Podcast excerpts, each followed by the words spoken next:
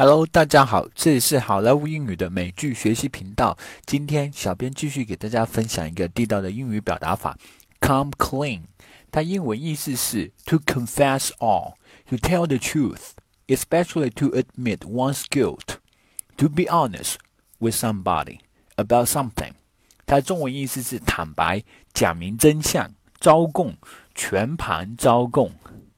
好的，接下来我们来一起看一看例句，一起学习一下如何在口语和书面当中来使用这么一个表达法。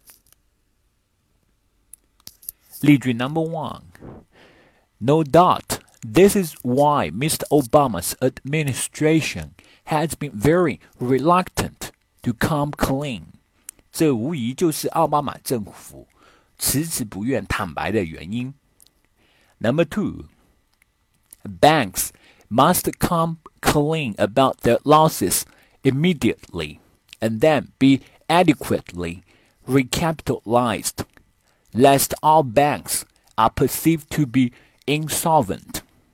银行必须立即坦白自己的亏损，然后得到充足的资本重组，以免所有的银行都被视为无力清偿。Number three, at the very least it had a chance to come clean about some of the hard choices facing the country. 至少这届政府有机会能够告诉他的人民，这个国家正在面临的艰难选择。Number four, when my heart stopped pounding out of my chest, I knew I had to come clean with my parents. 我的心开始连续 猛击我的胸部的时候，我就知道我必须对我的父母全盘托出。Number five, we believe Bashar Assad knows exactly what he did with his own people, but he has not come clean with the international community. 我们相信巴萨阿萨德非常清楚他对自己的国民做了什么。 但是他至今还没有向国际社会说明清楚。Number six, when God's light shines on us, we're able to come clean. We stop deceiving ourselves.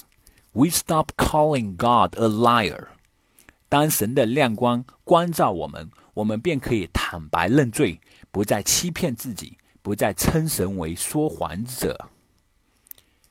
Okay, that's it. For today，更多地道英语学习资源，欢迎关注微信公众号“好莱坞英语”。我是主播 Vic，我们明天继续再见，拜拜。